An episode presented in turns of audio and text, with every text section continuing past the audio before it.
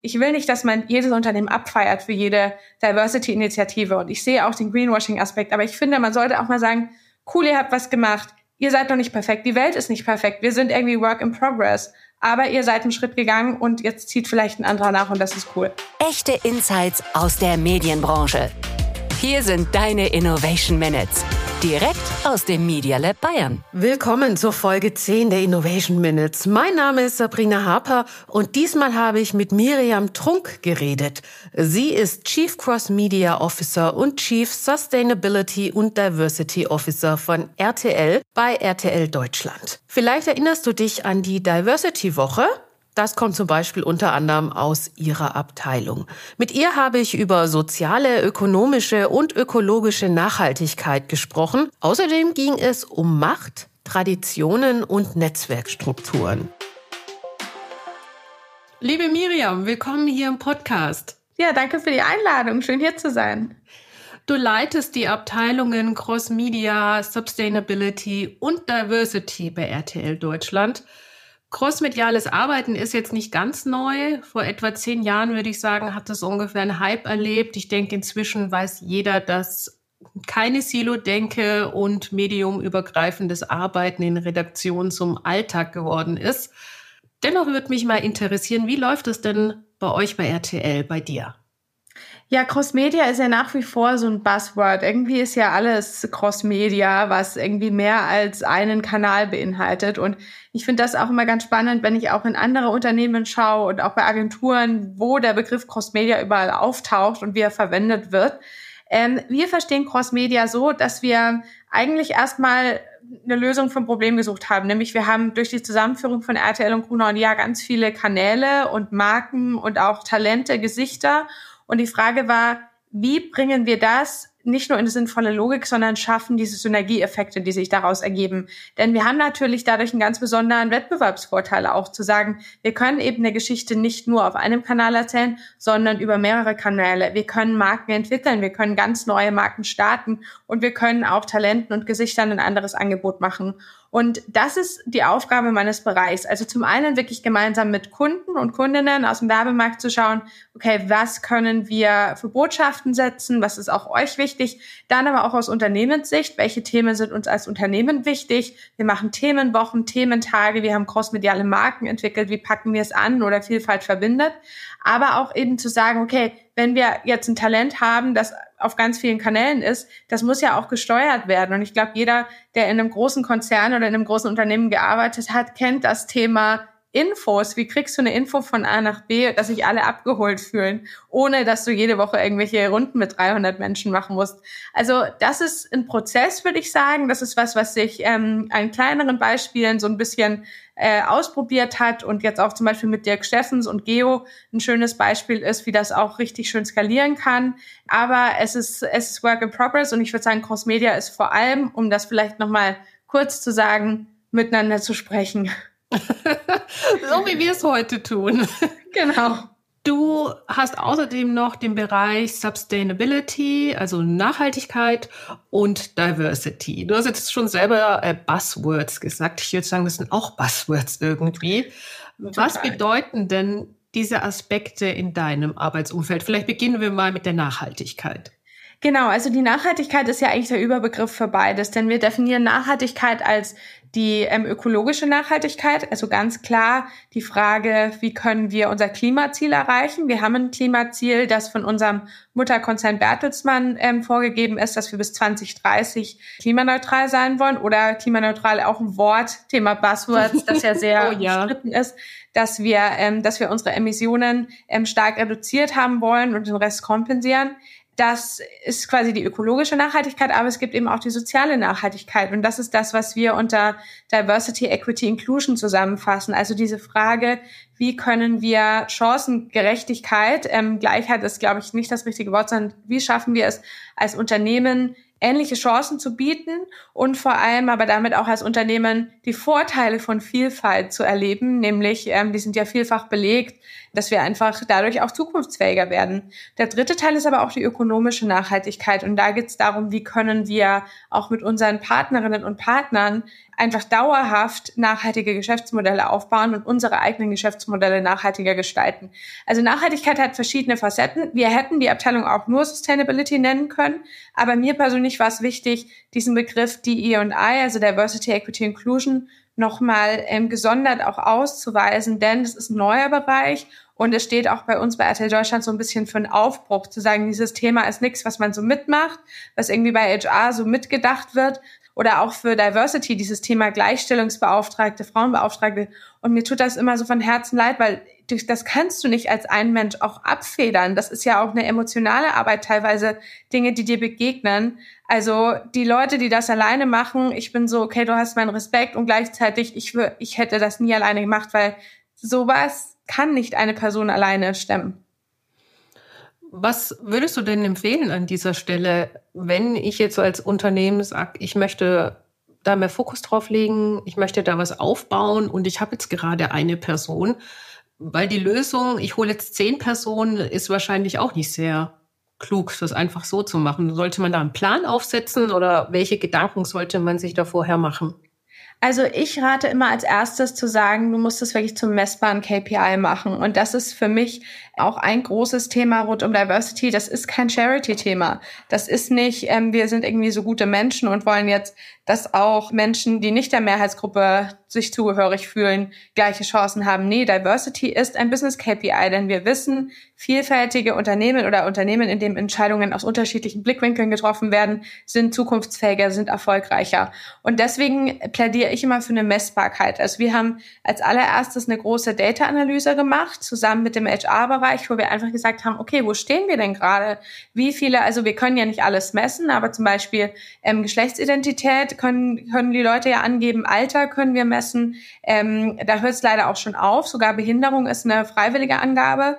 Aber dass wir sagen, okay, wo stehen wir denn im Verhältnis Frauen, Männer und ähm, auch im Alter und auch wo, du siehst ja am Ende immer, das ist ja in allen Unternehmen in Deutschland so, dass am Ende vor allem weiße Männer in Führungspositionen sitzen. Wo gehen denn die anderen Menschen verloren? Wie gesagt, das, was wir messen können, vor allem Frauen oder diejenigen, die divers als Geschlecht angeben. Also deshalb ist das was, was für mich ganz wichtig ist, raus aus dieser gefühligen Zone und raus aus dieser Einzelfallzone, weil jeder hat diese, die eine Frau, die dann damals nicht Karriere machen wollte oder, ne, dann kommen immer diese ganzen Einzelfälle, das bringt uns nicht weiter. Also du musst es wirklich auf eine strukturelle und auf eine messbare Ebene hängen. Und daraus kannst du dann Ziele entwickeln. Dann kannst du sagen, sei es über eine Quote, was ja immer ein, ähm, ein sehr aufgeladenes Wort ist, wobei ich sage, wir haben ja schon immer eine Quote, wir hatten halt nur eine Männerquote vorher. ähm, aber die, ne, das eine ist, dass du dir wirklich ganz klare Ziele setzt und dann sagst, okay, wie können wir diese Ziele erreichen? Und wie gesagt, bei uns ist das ja auch so, als RTL Deutschland haben wir ja sowohl mit der RTL Group als auch mit Bertelsmann einen Shareholder, der zum Beispiel im Bereich Klimaziel klare Vorgaben setzt, wo wir sagen, okay, was können wir anfassen? Wir müssen brauchen Ökostrom, wie heizen wir, wie reisen wir, wie müssen wir unsere Systeme verzahnen? Und dann weißt du ungefähr, wie viel Arbeitsaufwand du hast und dann kannst du darum ein Team aufbauen. Aber ich glaube, diese Erwartungshaltung an eine Person zu sagen, jetzt löse mal bitte hier das Klimathema und das Diversity-Thema, da kannst du nur verlieren. Gerade das Klimathema ist ja auch etwas, was wirklich schon aktiv auf einen zurollt. Ich sag mal, das Diversity-Thema ist auch präsent, aber das Klimathema ist ja schon verbunden mit gesetzlichen Vorlagen. Es wird einen CO2-Preis geben, beziehungsweise gibt schon und der steigt. Es wird genau. auf Green Productions geguckt. Es gibt eine Transformation in der ganzen Gesellschaft und gesetzlich sowieso.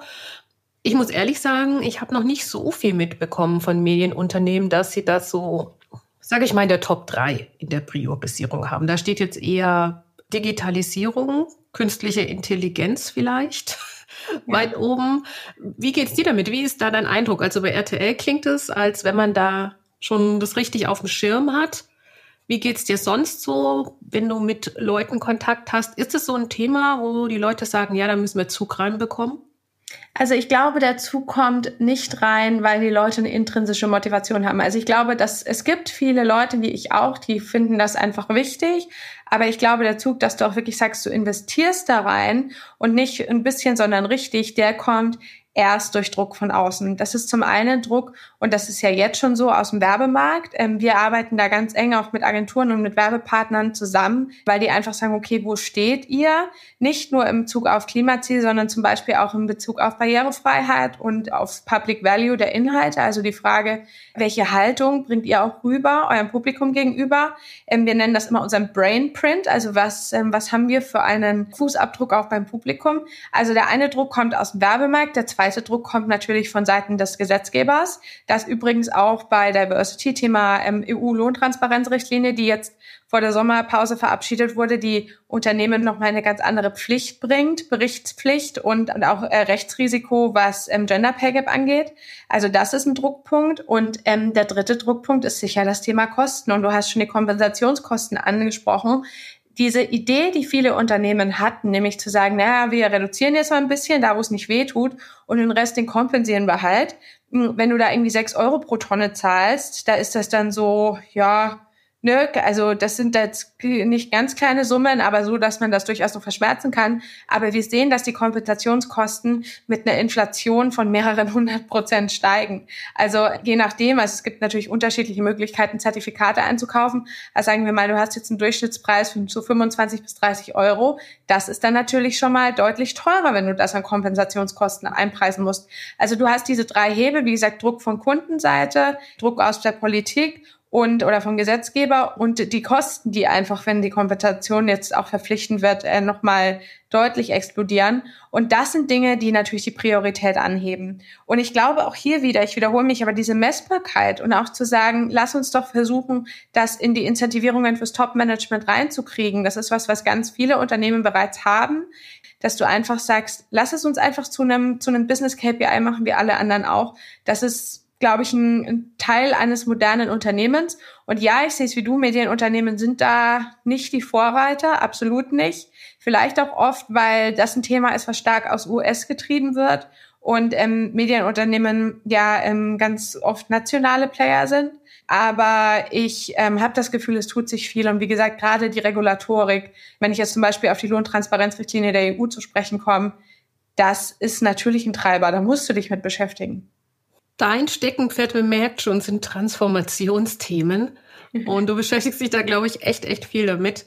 Und wir sehen das ja auch in der Gesellschaft, da ist auch viel Transformation und es ist sehr, sehr schwer, Menschen im Wandel mitzunehmen. Wir neigen einfach dazu, uns auf das zu verlassen, was wir schon haben. Und Wandel ist was Unbekanntes, man kann es schwer einschätzen.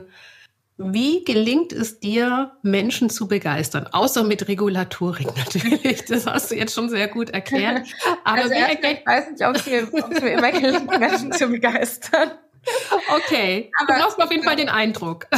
Ja, ich glaube, ein Teil ist, dass du, du musst das schon selber spüren, ne? Du musst schon selber wirklich das cool finden und da auch dahinter stehen. Das ist, glaube ich, ein wichtiger Teil. Also die Leute spüren, Machst du das gerade, weil du irgendwie denkst, oh, das ist gerade ganz gut für meine Brand oder das bringt mir Reichweite oder ich, weiß nicht, was ich sonst machen soll. Also die Leute spüren so ein bisschen deine Motivation. Und was mir hilft, ist das bei mir, und das sage ich aber auch für mein Team und auch für die allermeisten Schnittstellen, mit denen wir arbeiten, wir finden das richtig wichtig und cool. Also wir möchten uns gerne für diese Themen einsetzen und unsere Lebenszeit ja auch damit verbringen. Arbeitszeit ist ja auch Lebenszeit. Ähm, also wir alle sind sehr stark motiviert, glaube ich, durch eine Drive nach vorne.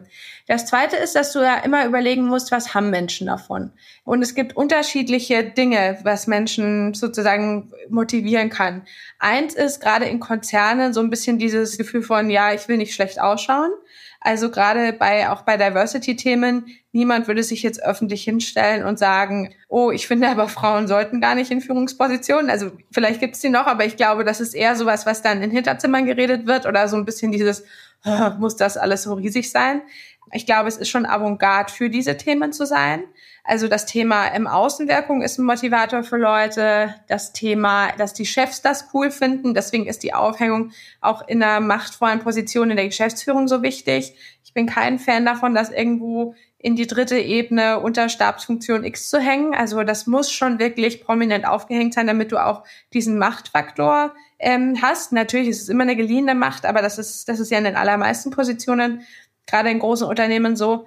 Und das Dritte ist, und da bin ich dann doch wieder beim Thema Regulatorik, zu sagen, du, äh, wenn es nicht machst, ist nicht gut. Also, ne, wir können das schon jetzt nicht machen, aber wäre richtig doof. Aber was, glaube ich, bei all diesen Themen total wichtig ist, ist, dass man selbst immer auch nicht zu aktivistisch wird. Also du kannst privat aktivistisch sein und auf Klimademos gehen und keine Ahnung. Aber ganz wichtig ist, dass du in deinem beruflichen Selbst professionell bleibst und auch eine gewisse Distanz hast und nicht missionarisch wirst. Das ist, glaube ich, total wichtig, weil sobald der Moment kommt, wo Leute das Gefühl haben, oh, die ist irgendwie judgy oder die bewertet mich oder die ist predigend, das ist der Moment, wo die Leute dann keinen Bock mehr drauf haben. Also das ist, glaube ich, ganz wichtig. Aktivismus, super, aber im großen Unternehmen brauchst du eine professionelle Distanz.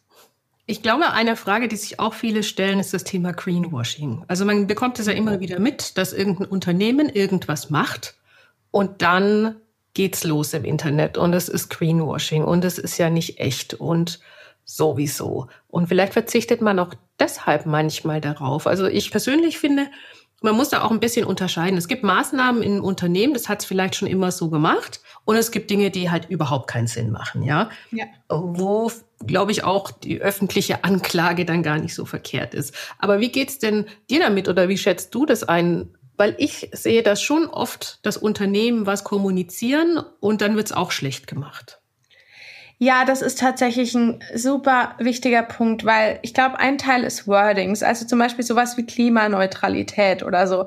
Ne, es ist, es gibt diese Wordings, wo du einfach sagst, musst du jetzt dieses Wording verwenden? Oder ein Beispiel, ein Rucksackhersteller, der irgendwie gesagt hat, unsere Rucksäcke sind zu 100 Prozent aus recyceltem Meeresplastik und dann waren es irgendwie nur 80 Prozent. Wo man sagt, du, 80 Prozent ist doch auch schon cool, dann kommuniziere doch die 80 Prozent. Und ich habe das Gefühl, dass Unternehmen ganz oft Angst haben, dass es irgendwie dann zu klein ist oder nicht genug ist und dann lieber quasi entweder dann übers Ziel hinausschießen oder gar nicht kommunizieren. Und ich glaube zu sagen, Leute, wir sind nicht perfekt, wir sind auf dem Weg, das ist, ähm, das ist ein ganz entscheidender Punkt, den Unternehmen sich auch trauen müssen. Und du kannst nicht, du brauchst nicht erst drüber reden, wenn du alles perfekt hast, weil ganz vermutlich wirst du gar nicht an den Punkt kommen, dass alles perfekt ist. Aber was ich auch total spannend finde, und das merke ich auch, wenn ich zum Beispiel dran denke, dass wir dieses Jahr im Sommer groß das Thema Inklusion gesetzt haben. Also das waren über 300 Kolleginnen und Kollegen bei uns im Haus. Wir hatten eine tolle Partnerschaft mit den Special Olympics, auch in der Medienallianz mit anderen. Wir haben eine Moderatorin zu uns geholt, ähm, die Monika Lierhaus, die auch durch die Woche geführt hat und also, und das war wirklich eine Woche, wir waren da wirklich on fire für diese Woche. Wir haben da auch alle überzeugt und ne, das Thema angezündet. Also alle hatten richtig Bock und waren total stolz. Und dann, statt dass man dann sagt, hey cool, dass RTL das macht, kamen dann auch Berichte von wegen, ja super, jetzt macht RTL einmal eine Woche und was ist dann? Und wo ich dann gesagt habe, ja, das wisst ihr doch gar nicht, was dann ist. Und was tatsächlich jetzt ist, ist, dass es, dass es ein nachhaltiges Engagement war. Also, dass wir weiterhin mehr Berichte über Menschen mit Behinderung in unseren Sendungen haben, dass wir ähm, die Sprache in den Redaktionen nochmal Schulungen gegeben haben, wie berichten wir über Menschen mit Behinderung. Also, es ist ein nachhaltiges Engagement.